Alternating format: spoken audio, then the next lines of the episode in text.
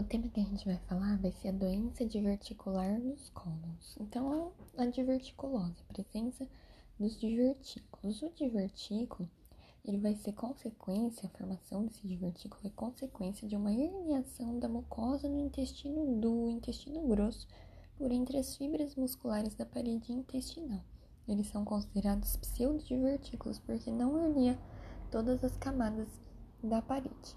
Ela é comum, essa doença diverticular dos cólons, ela é mais prevalente nos países industrializados, por causa do estilo de vida, do padrão alimentar, especialmente pelo, pela dieta deficiente nas fibras, especialmente nos vegetais, nas folhas, né, etc.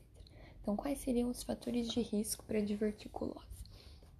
A idade, indivíduos acima de 60 anos têm maior chance de possuir é, dieta pobre em fibras, igual eu falei, um alto consumo de carne vermelha, maior nível socioeconômico, hipertensão arterial, número de partos, baixa atividade física, aumento do IMC e síndromes como Ehlers-Danlos, Marfan e também doença policística renal são fatores predisponentes.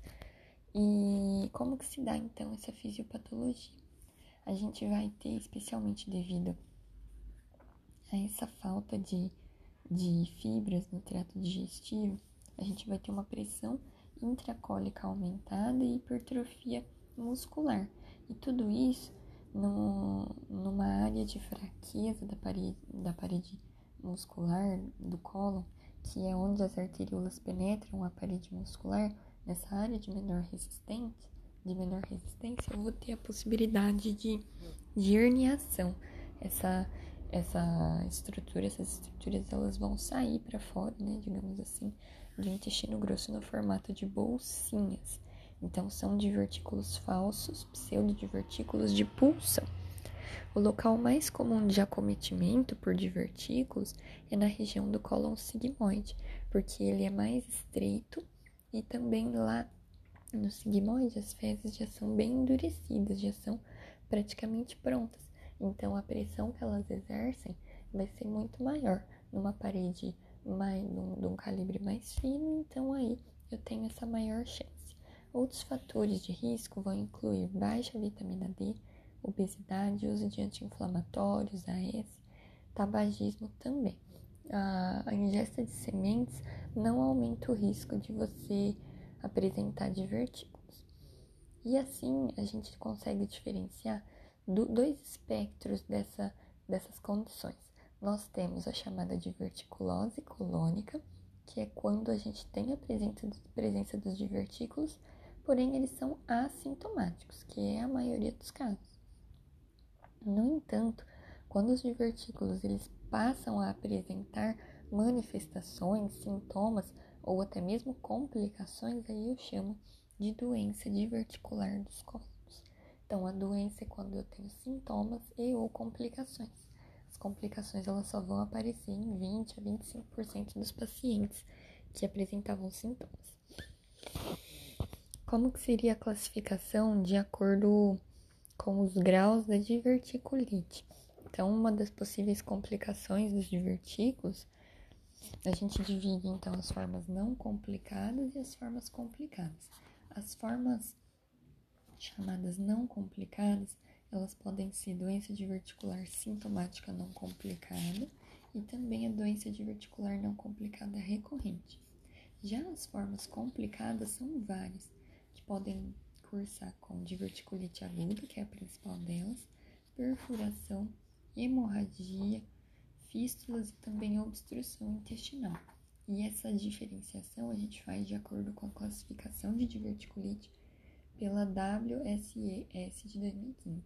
Então, os divertículos, eles podem ser não complicados ou complicados. Os não complicados são divertículos com espessamento de parede e aumento de densidade da gordura pericólica. O grau 1A é quando eu tenho bolhas de ar pericólicas ou pequena quantidade de líquido sem abscesso. 1B eu tenho um abscesso de até 4 centímetros. O 2A é quando eu tenho um abscesso maior do que 4 centímetros. 2B é a presença de gás distante a mais do que 5 centímetros do segmento intestinal inflamado. O grau 3 é um líquido difuso sem ar livre distante. E o 4, o grau 4, é um líquido difuso com ar, um líquido difuso com gás livre distante. Então, essa é a classificação da diverticulite, não complicada, complicada. Vamos falar primeiro das formas não complicadas da doença diverticular dos cólons, dos cólons, que podem ser sintomáticas ou sintomáticas recorrentes. Inicialmente, a sintomática. Ela vai ser caracterizada por sintomas não específicos, episódicos de dor abdominal, geralmente no quadro, nos quadrantes inferiores, mais do lado esquerdo, né, na fossa ilíaca esquerda, que é a chamada apendicite do lado é, esquerdo, né? Mas isso na verdade é quando eu tenho divertículo. A dor da doença não complicada ela é mais caracteristicamente de cólica, uma dor chatinha, é, existe eliminação de flatos ou evacuação que geralmente melhora essa dor, ao contrário da diverticulite. Pode existir alteração de hábito intestinal, com diarreia intermitente, alternada de constipação. Então, distensão, flatulência, alteração de hábito são os principais sintomas de divertículos não complicados. As dores elas podem se tornar mais intensas com o passar dos anos, mas no geral elas têm essa característica de serem episódicas. E também de forma não complicada, nós vamos ter a doença diverticular não complicada recorrente, que é quando eu tenho uma forma intermitente não complicada, essas dores, essas cólicas, é, distensão, mudança de hábito intestinal, flatulência vai e volta, vai e volta diversas vezes no ano. Então, essas são as formas não complicadas. Vamos falar agora, a partir de agora, das formas complicadas, iniciando com a diverticulite aguda, que é a principal causa, uma das principais causas de abdômen agudo no, na população idosa ela se deve a uma inflamação do divertículo, muitas vezes associada à impactação de ficalito, é, causas idiopáticas, etc. Então, uma inflamação do divertículo que cursa, portanto, com febre, taquicardia, palidez, distensão e dor abdominal. Pode ter sinal de descompressão brusca. Então, basicamente, eu tenho características de uma apendicite só que do lado esquerdo. Então, essa forma de diverticulite simula uma apendicite, só que do lado esquerdo. Pode haver é, náuseas, vômitos, e é mais comum é, 90% dos casos de diverticulite também vão ser no sigmoide, porque é lá que tem mais divertículo, então a chance de inflamar esse divertículo lá é maior. Próxima complicação seria a perfuração dos divertículos, que ocorre mais quando os divertículos eles são maiores. Quanto maior o divertículo, maior a chance dele perfurar, porque ele tende a ter uma isquemia, uma irrigação deficiente por causa do tamanho dele. A perfuração, ela pode ou não ser bloqueada, resultando ou não na formação de fístulas. Existe a classificação de Rinchey que fala pra gente, então, como que se dá essa perfuração. A classificação tipo 1 é quando tenho um abscesso pericólico, tipo 2 é uma peritonite localizada, tipo 3 é uma peritonite purulenta generalizada, e o tipo 4 é uma peritonite fecal, que é o mais grave de todos. Próxima complicação da doença diverticular seria a hemorragia. A a doença diverticular dos colos, ela é uma das principais causas de hemorragia, né? Os divertículos sangram, são a principal causa de enterorragia. Em segundo lugar, vem angiodisplasias e em terceiro lugar, as neoplasias do colo. Então, essas são causas de hemorragia digestiva baixa principais. Uma coisa importante da gente falar é que, muito embora a presença de divertículo e a presença de inflamação de divertículo sejam mais frequentes no, no cólon esquerdo, que é o, o sigmoide, no caso, né? Aqui, para a gente falar de sangramento, de hemorragia, os divertículos que mais sangram estão, na realidade, presentes no cólon direito. Então, existe essa diferença devido a, a discrepâncias de irrigação. A maioria dos sangramentos de origem diverticular é auto, autolimitada, sem pródromos e indolor. É, quais são os fatores predisponentes de hemorragia? Uma inversão, uma torção desse divertículo sobre sua base, ou também impactação de fecalitos que comprimem a artéria que irriga. As chances de sangrar um divertículo aumentam se o indivíduo for um utilizador crônico de anti-inflamatórios. Quais são as, as condutas né? na colonoscopia?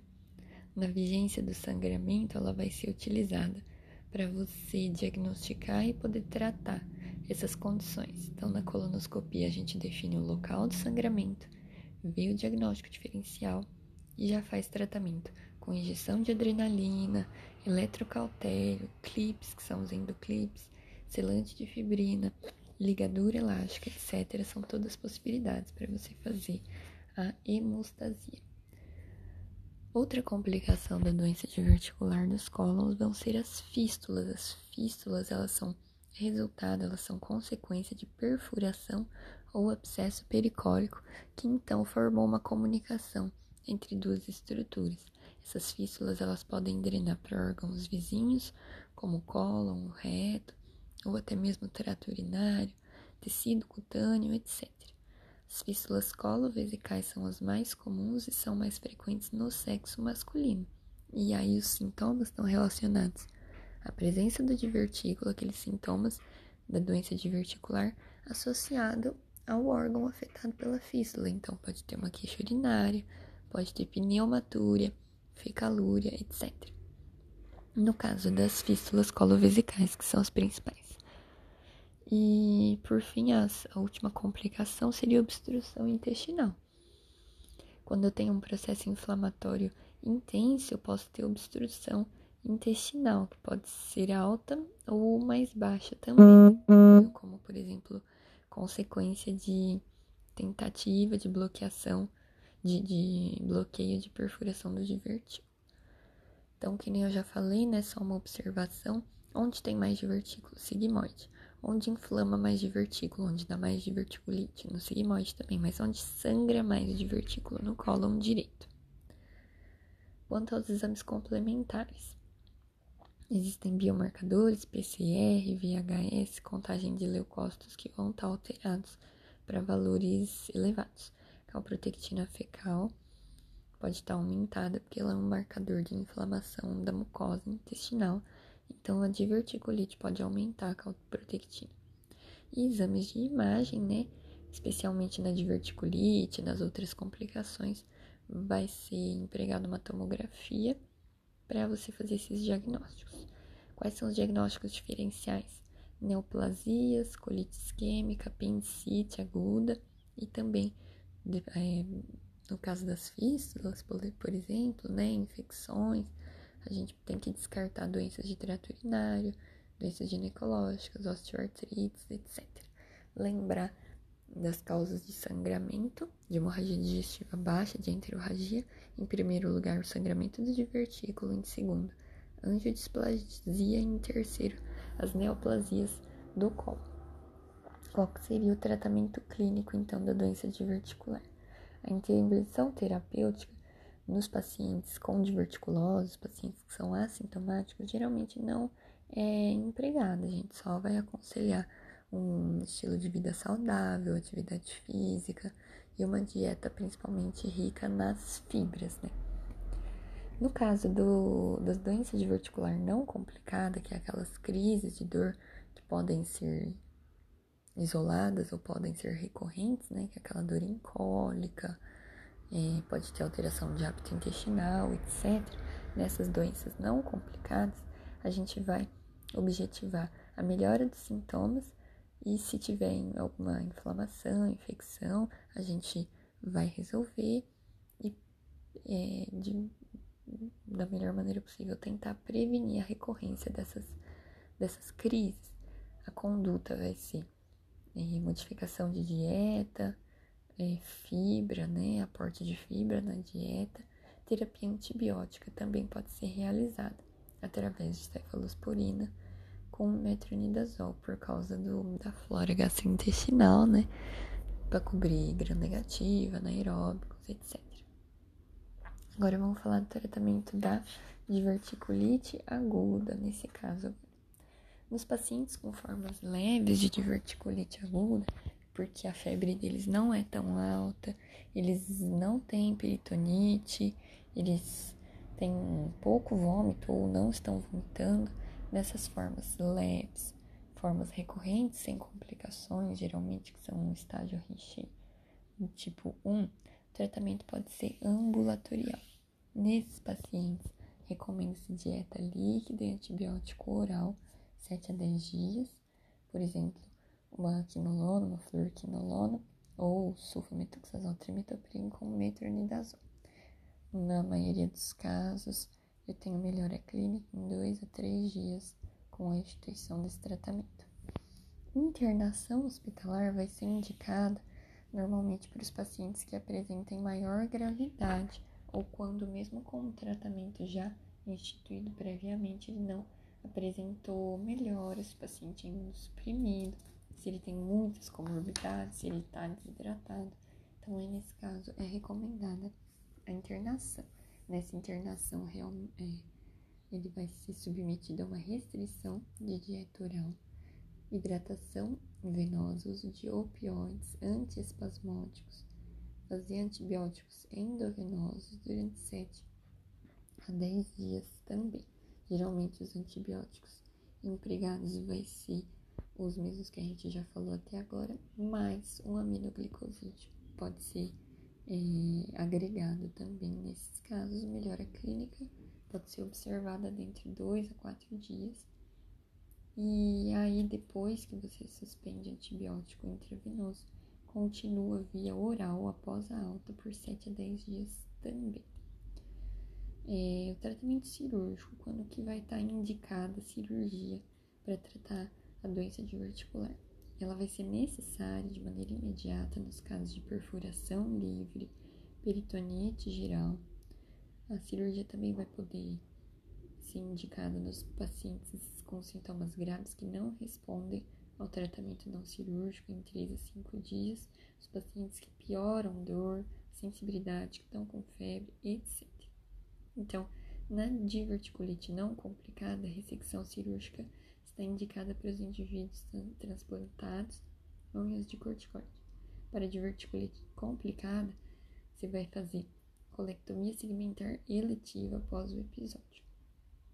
A cirurgia também vai ser considerada após diverticulite complicada e nas complicações tardias são possíveis. Após seis semanas dos quadros de diverticulite, é recomendada uma nova colonoscopia na, na verdade, é recomendada a realização de colonoscopia se o indivíduo não tiver feito recentemente, para você detectar essa condição, né? Porque muitas vezes no, na internação isso não vai ser, não vai ser efetuado.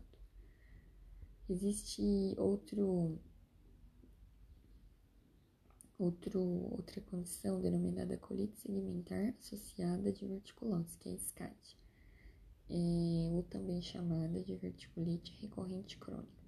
É quando eu tenho a situação de inflamação crônica do cólon atribuída à diverticulose.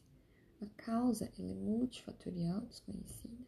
O curso geralmente é benigno e autolimitado. Eu vou ter presença de hematoquesia, dor abdominal, diarreia.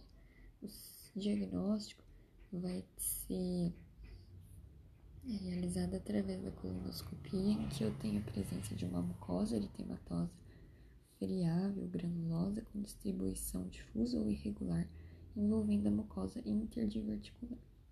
O tratamento vai ser é, semelhante ao da doença diverticular, sintomático, é, deve ser empregados os antibióticos, ciprofloxacino, metronidazol, nos pacientes que não melhoram, pode-se realizar, pode-se fazer uso do ácido 5-aminosalicílico, que é o 5-ASA, corticoides nos casos refratários, e a cirurgia, que é a colectomia segmentar É uma opção para os pacientes com colite sedimentar associada à doença diverticular, que é a SCAD, refratária ou dependente dos corticoides.